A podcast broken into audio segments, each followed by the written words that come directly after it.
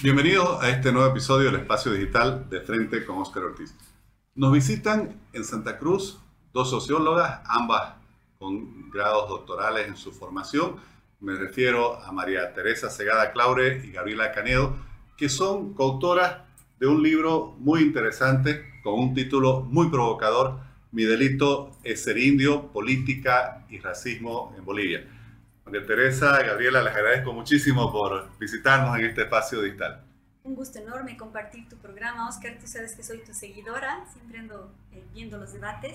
Y ahora sí es un privilegio realmente poder discutir un poco este tema que, si bien el estudio está, ah, digamos, abarca desde el año 2005 hasta bien avanzado el gobierno de Arce, eh, lo que comentábamos antes del programa, ahora también ha cobrado vigor con las disputas que hay en, al interior del MAS. Por lo tanto, de alguna, de alguna manera, una hipótesis del libro es que el tema del racismo es un instrumento, de alguna manera, de la lucha por el poder. Bueno, justamente eso quería consultarles, este, porque claro, el delito llama, el título, perdón, llama la atención, mi delito de ser indio, y eh, yo creo que discute uno de los temas que ha sido central en la agenda política, por lo menos en, en lo discursivo, en los últimos casi 20 años, ¿no?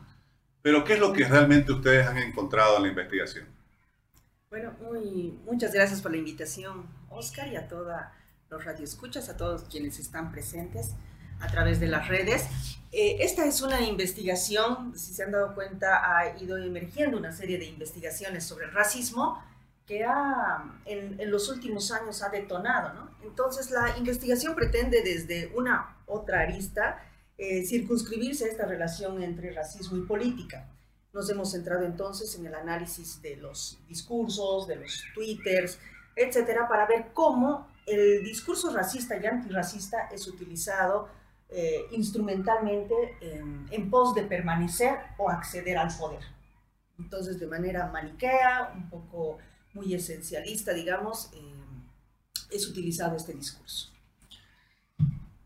Han pasado prácticamente 18 años desde que Evo Morales gana las elecciones, llega al poder, y en teoría la, reivindicación de la discusión indígena era, en teoría por lo menos, el elemento central, supuestamente, que justificaba ese proyecto político, eh, esa causa, como se la pretendía mostrar.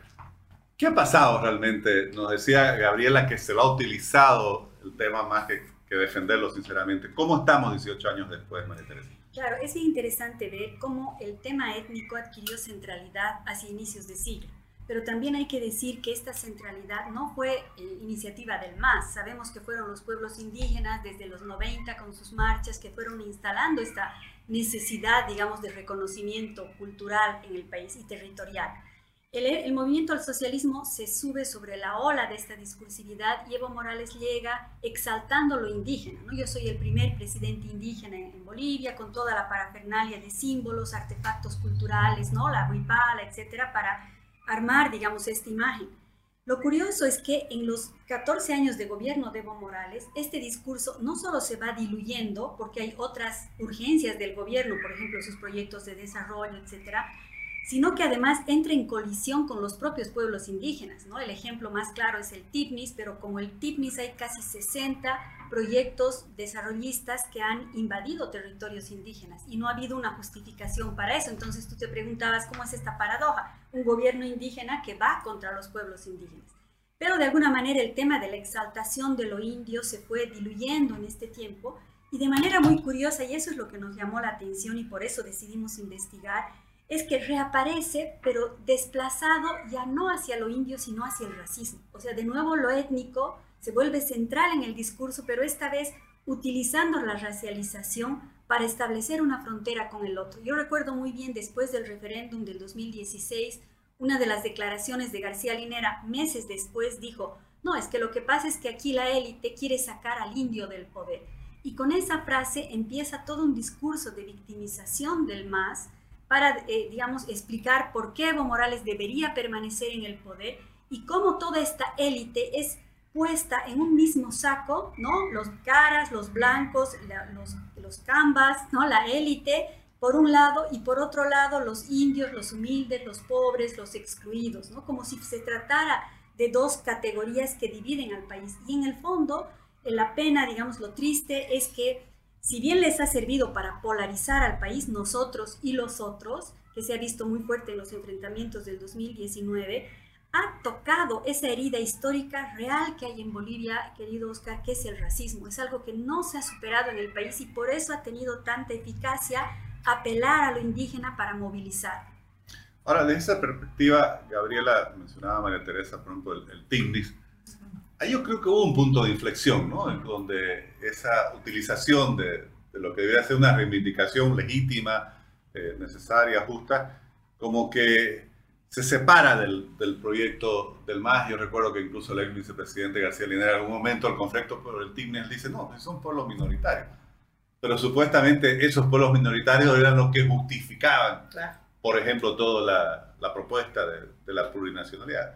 Efectivamente, y el, toda la propuesta de la plurinacionalidad hay que también reconocer que nace de, en tierras bajas, ¿no? Las marchas por la constituyente. Entonces, especialmente la CONAMAC y la CIDOP dan un, fuerte tinte a, y transversalizan la constitución con todo lo plurinacional. Y estas organizaciones tan vitales que en su primer momento fueron eh, bases del MAS, eh, hay un parteaguas, un hito que es el TIBNIS, el rompimiento o el distanciamiento de estas organizaciones, ¿no? Entonces, la investigación también eh, interpela en este sentido de que lo indígena es más amplio y más diverso que poner en bolsas separadas de manera muy ligera o muy fácil, es decir, los indígenas y aquí los caras, elitistas, derechistas, blancos, ¿no? Entonces, eso es lo que queremos eh, complejizar. Ahora, este parteaguas del 2011, digamos, de este distanciamiento con lo étnico, se ratifica también en los últimos años con la, todas las políticas extractivistas que, es, que recaen sobre los pueblos indígenas y principalmente de tierras, de tierras bajas. ¿no? Entonces hay un discurso indígena, eh, internacionalmente muy reconocido, se lo reconoce Evo Morales como el primer presidente indígena, pero al interior del país hay, una, hay cierta contradicción. ¿no? Ahora, otro, otro de los elementos interesantes que, eh, que a partir de los datos y los hallazgos encontrados es que eh, la utilización del discurso es en momentos de crisis y cuando el partido, está el partido de gobierno está perdiendo hegemonía. Entonces es cuando recurre a, por eso la frase del, del libro, mi delito es ser indio. Todo lo que ocurre es por eh, la condición indígena, digamos, ¿no? cuando pueden haber muchos más factores.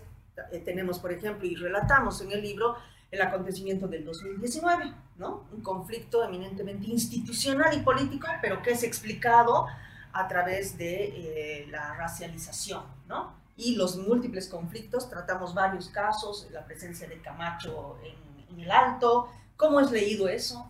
Eh, el, todo el conflicto en Vinto, por ejemplo, donde una de las alcaldesas eh, eh evidentemente es maniatada, vejada, etcétera, pero no por su condición indígena, ¿no? sino porque eh, hizo otras cosas como permitir eh, la entrada de los mineros a, a, dicho municipio en un conflicto político. ¿no? Pero hay varios eh, ejemplos en los que el pretexto o la narrativa o el argumento es la condición indígena étnica.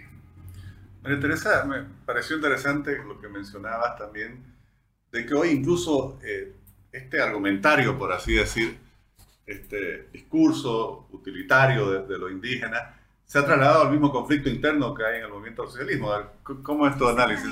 Suena interesante. Bueno, ya habíamos rastreado nosotras que en la crisis del 2019 hubieron, y públicamente salió esto en la prensa, denuncias de algunos parlamentarios del movimiento al socialismo que decían nos están utilizando porque la élite, ¿no? que en esa época Adriana Salvatierra, etcétera, les daba instrucciones para quedarse, por ejemplo, en el hemiciclo. Entonces ya hubo una denuncia de cierta racialización o un toque racista al interior del MAS, pero pasó sin mayor eh, trascendencia. Pero en esta disputa política que hoy se ha trasladado al interior del MAS, eh, es muy interesante percibir frases como la de los edistas, que de pronto en una declaración hace pocos días dicen vamos a pedir a los caras que nos entreguen el poder.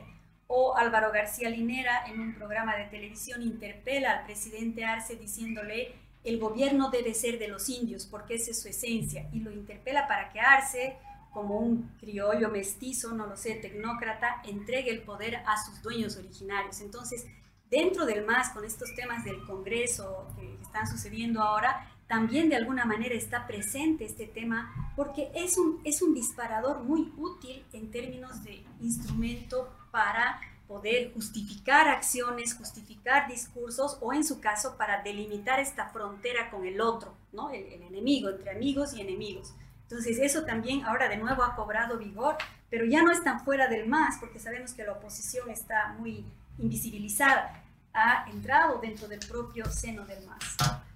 Gabriela, mencionabas las instituciones representativas de los movimientos indígenas, que como decía María Teresa, fueron quienes originalmente, incluso desde la primera marcha del 90, posicionan este tema. ¿Qué ha pasado después de todo este proceso eh, donde prácticamente se han invisibilizado? O sea, como ah, creo que han quedado más debilitadas que incluso antes del proceso y quizás con, con menos influencia en la misma sociedad.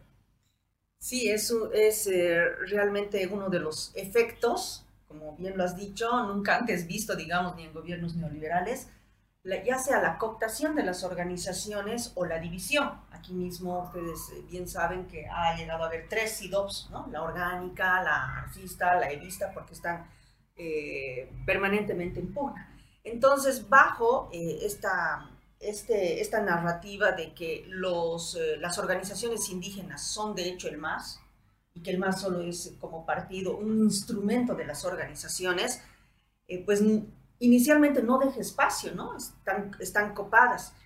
Y esto ha, ha, ocasionado que ciertas prácticas muy um, desde arriba, digamos, la, elección de, qué sé yo, de asambleístas, de, de diputados eh, por las circunscripciones, de especiales, etcétera, que haya al interior de las organizaciones una, división, ¿no? Cuando debieran ser ellas las que elijan a sus, representantes y están en un proceso de recomposición largo, arduo, el camino, el camino andado, digamos, hay cierto retroceso, pero sin, embargo considero que están en un proceso también de, de reflexión y de em, enfrentar problemáticas muy cotidianas, tales como, por ejemplo, los avasallamientos, en los que las propias organizaciones, si es una problemática cotidiana, tienen que lograr resolverla, más allá de estar esperando eh, las órdenes desde arriba, ¿no? Entonces hay cierta recomposición que considero va a ser lenta, pero sí, la, división y la cooptación ha sido uno de, los, eh, uno de los comunes denominadores, digamos, que ha ocurrido y eh, especialmente de las quintillizas que han, han, ejercido un papel tan importante en la Asamblea Constituyente, la CONAMAC y la CIDOP son las que más, eh, las que digamos han salido mm, con la peor parte, digamos, ¿no? Y eso es lo que está ocurriendo. Ahora, Oscar, un tema que nos llamó la atención para ponerlo en el tapete igual es cómo hay eh, líderes indígenas que no gozan de las credenciales suficientes como para poder competir con el MAS. Por ejemplo, el Tata Quispe, o por ejemplo los propios líderes de tierras bajas, que en realidad han sido bastante aislados del poder en su momento, o Eva Copa, o eh, Sabina Cuellar, ¿no? Entonces son indígenas y tienen también, podrían tener ese perfil. Si tú te fijas en la política ya desde los 90, ha habido este acompañamiento, ¿no? Por ejemplo, Gonzalo Sánchez de Lozada traía a Víctor Hugo Cárdenas, Tuto Quiroga, a, a Tomás Ayarwi, estas combinaciones como para mostrar esta inclusión, pluralismo. Pero lo que hemos podido ver, por ejemplo, en el conflicto justamente 19-20 es que por mucho que el Tata Quispe tenga las credenciales indígenas, pero fue parte del gobierno de Áñez, no cuenta con la legitimidad, entre comillas, que podría tener cualquier dirigente asociado al MAS. Y esto tiene que ver por esa asociación que hay también entre el indígena, el pobre y el que pertenece a la organización que le da la legitimidad ideológica, digamos. ¿no? Entonces el otro es un traidor, es un subordinado, es un vendido a la derecha. Claro, y eso es muy complejo porque entonces dices, no solo un líder indígena tiene que salir a la palestra a disputarle a otro líder indígena del MAS, no parece ser eso suficiente, ¿no? Y el propio Fernando Vargas, cuando fue candidato, ¿te acuerdas? El 2014, pensamos que después del TIPRIS la gente se iba a volcar muchísimo hacia él, pero sacó una votación muy baja. Entonces, es muy fuerte el peso organizacional, sindical que tiene también el poder, más allá de este tema simbólico. Bueno, pero sobre eso les preguntaría, claro, ¿es lo mismo, es sinónimo, o, por tu explicación también serían cosas separadas, porque no es lo mismo ser de origen indígena, que obviamente seguramente se puede ser, que ser quizás indigenista, porque quizás en realidad, aunque exploten discursivamente su origen, en realidad actúan más como líderes sindicales o como líderes políticos. El mismo Evo Morales en el conflicto del TIMNI dijo, bueno, en realidad yo, yo lo que soy es un líder sindical, dijo, ¿no? A mí en la campaña me dijeron lo del indigenismo, pero ahí fue muy sincero, digamos, de que él en realidad era un líder sindical buscando el poder político. Claro, no sé si quieres comentar, mm, Yo creo que ahí hay, bueno, el, incluso la investigación también quiere mm, matizar esto, ¿no? En el sentido de que a veces tenemos concepciones muy estancas de lo, de lo indígena, cuando lo indígena hoy en día se mueve y en las entrevistas ha salido eso, como las entrevistas que hemos tenido, por ejemplo, Carlos Macusaya, Magali Bianca, eh, del Alto, que nos decían, yo soy indígena, me reconozco, pero soy como moderna. Y eso no me quita la, condición de, indígena, ¿no?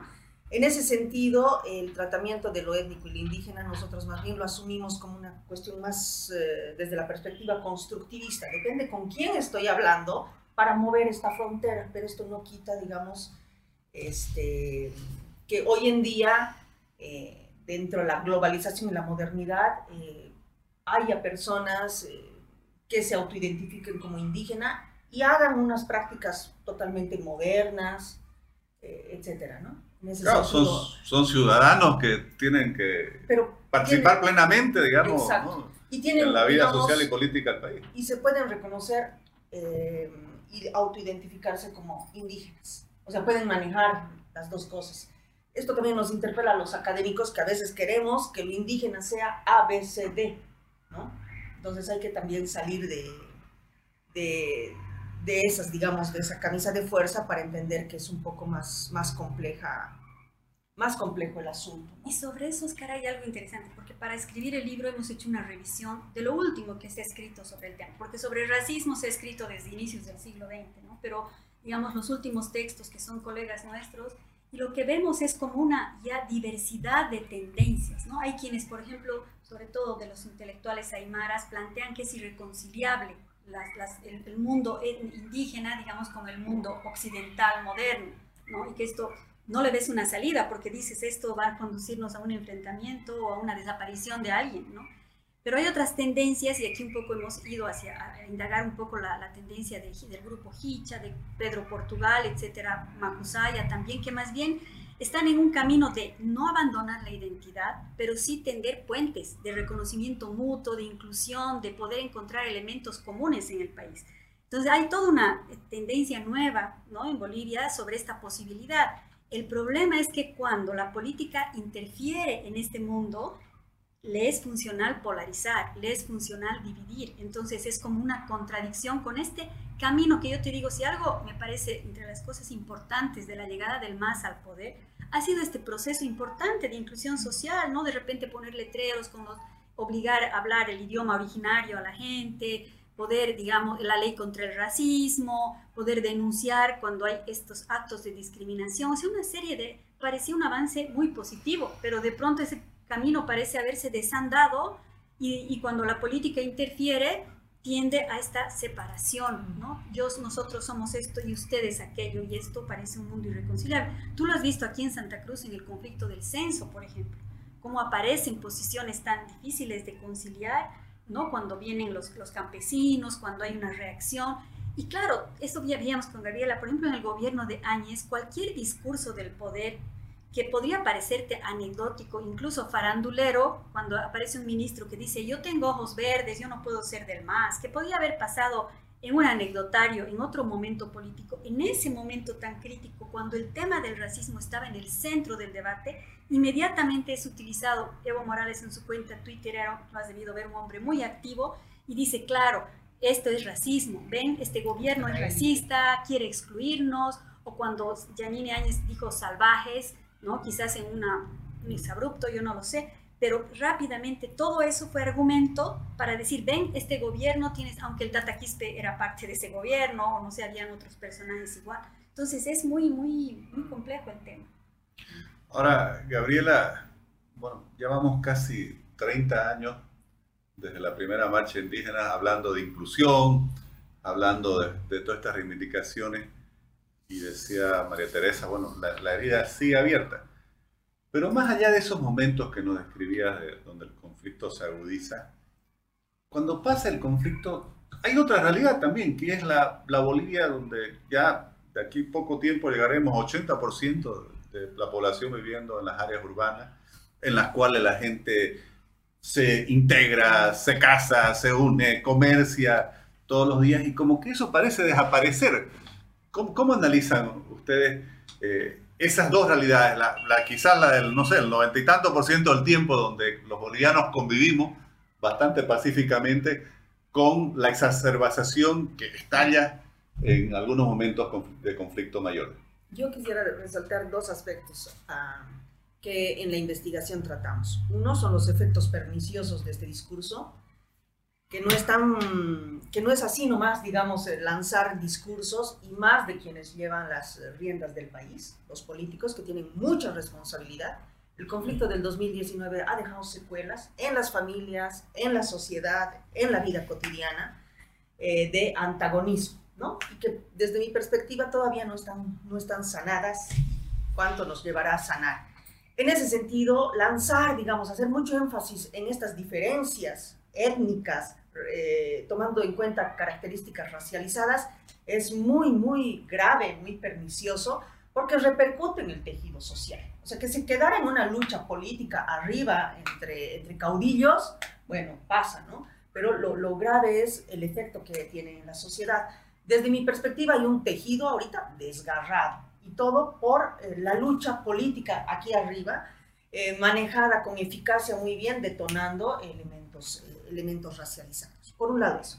Por otro, el libro parte de la constatación, y lo decimos varias veces, de que el racismo existe, estructural y cotidiano existe. Es una lacra que viene desde la colonia. Por lo tanto, desde, el, desde el gobierno tiene que haber políticas públicas mucho más serias que una simple ley contra el racismo y la discriminación, ¿no? Este, políticas mucho más serias de realmente de resarcir este mal. Y cuando, eh, Oscar, hablas de en la vida cotidiana, este, sí, qué bien que, digamos, este, mm, eh, hacemos relación, relación social, relación humana, pero esto no quita la constatación que decimos. Hay un racismo cotidiano fuerte, que ese debía ser el que, el que se combate, ¿no? Con políticas realmente serias. Entonces, desde mi perspectiva, eh, hay la secuela del 2019, que ha sido de carácter político, todavía repercute en la vida de, en la vida de, las, de las familias. Hay una cierta queja también de ciertos sectores de decir, claro, como ahora se hace tanto énfasis en, en la condición étnica, yo que he estudiado ya no puedo acceder a, un, a ser funcionario público, mis méritos ya no valen entonces yo creo que eso todavía son heridas que están, que están latentes. ¿no? Ahora, María Teresa, también sos politóloga y ¿cómo superar todo este escenario que nos describía Gabriela? Cuando vivimos en un mundo que se caracteriza por la polarización, pero cuando pareciera que justamente la polarización busca exacerbar estas diferencias y muchas veces incluso crear mayores diferencias que van de una u otra dirección, como cuando se dijo que la gente de Santa Cruz era inquilina en el país. Entonces, ¿qué, ¿qué hacer frente a ello? Es un desafío muy fuerte, primero para la sociedad, porque creo que a nivel social necesitamos superar una serie de factores que casi inconscientemente los tenemos en nuestra vida cotidiana. Cuando, por ejemplo, reaccionas por un prejuicio ante una persona que se te acerca con rasgos fenotípicos distintos a los tuyos o un lenguaje distinto, o sea, todo eso necesitamos superar como sociedad. Y creo que eso pasa por procesos educativos, por procesos familiares, etc. Pero hay un elemento que es muy importante, el propio Estado y la política necesitan hacer su trabajo y en lugar de ir a exacerbar esos elementos crueles y heridas muy duras de la realidad, tender a más bien, digamos, eh, esto que tanto se dice, ¿no? Buscar la unidad en la diversidad, buscar el reconocimiento del otro, pero no reconocerlo como el otro, como mi, digamos, como alguien inferior a mí o como alguien diferente a mí. Porque alguna vez eh, también haciendo algunos estudios en otros campos sociológicos y políticos, yo veía, por ejemplo, aquí en Santa Cruz, ha, habido una especie de aceptación al gobierno del MAS, etcétera, porque bueno, se necesitaba un gobierno para, para las funciones económicas de cualquier sociedad. Pero más allá de eso, rasgando un poquito esa capa, que hay una conveniencia mutua de intereses entre el gobierno y el empresariado, por ejemplo, todavía hay, hay una sensación de, de, exclusión, ¿no? A nivel social, a nivel más íntimo, digamos, de las, de las posibilidades de que yo te incluya en mi grupo, en mi fraternidad, en mi grupo de amigos. ¿Qué pasa si, como le decía el Malco alguna vez a, a la María Pando, esa famosa frase, ¿no? No quiero que mi hija sea tu empleada, digamos, cosas de esas, ¿no? Que todavía nos marcan mucho. Yo estoy apostando mucho a las generaciones futuras. Creo que los más jóvenes, justo por esta interacción tan fluida en las redes, podemos ver de otra manera las cosas. Hay influencers muy interesantes que vienen del mundo indígena como la Albertina Zacaca, la propia Tiquita Huara, muchos otros que están tratando de cruzar esos puentes y mostrar que no somos un país tan dividido y tan esencialmente dividido, sino que podemos convivir realmente más allá de esta... Eh, hay un libro muy lindo de, uno, de un, bueno, de un eh, autor europeo que es Marlouf, que llama su libro Identidades Asesinas. Y las llama así porque dice, cuando se exacerban las identidades, viene la guerra en el extremo, viene la confrontación. Entonces, de lo que se trata un poco es de evitar que estas identidades se exacerben y que más bien se trate de encontrar qué elementos comunes tenemos entre nosotros y no cuáles son los que nos diferencian, qué es lo que ahora está haciendo la política polarizada. Es una tarea muy difícil, yo lo sé, pero la política sirve para eso, ¿no? En el sentido, digamos, etimológico, en el sentido original de la palabra, la política es el espacio de negociación, de deliberación, donde deberían resolverse estas diferencias que siempre existen en las sociedades. María Teresa, Gabriela, les agradezco muchísimo por participar en nuestro espacio. La felicito por, eh, yo diría, hasta animarse a afrontar un tema siempre tan delicado de nuestra realidad. Sobre todo, animarse a, a confrontar a veces lo que se trata de imponer como pensamiento único o, o verdad hegemónica. Así que les agradezco, la felicito por el libro y bueno, quedan todos invitados a leerlo. Eh, supongo que va a estar en las principales librerías del país. Permíteme, Oscar, sobre eso. Quería mencionar que la investigación se ha realizado en el marco del equipo de CERES, del Centro de Estudios de la Realidad Económica y Social que tú conoces de Cochabamba, que es un centro de investigación que está produciendo bastantes eh, ideas ahora, nuevamente, después de algunos años de pausa, y que eh, la, la editorial que nos ha permitido esta publicación es Plural, que es nuestra casa ya común y que queremos también hacer un reconocimiento a ambas instituciones. Qué bueno. Felicidades. Gracias, María Teresa, Gabriela. Gracias, Y que vaya muy bien con la difusión de la investigación. Muchas gracias. Gracias.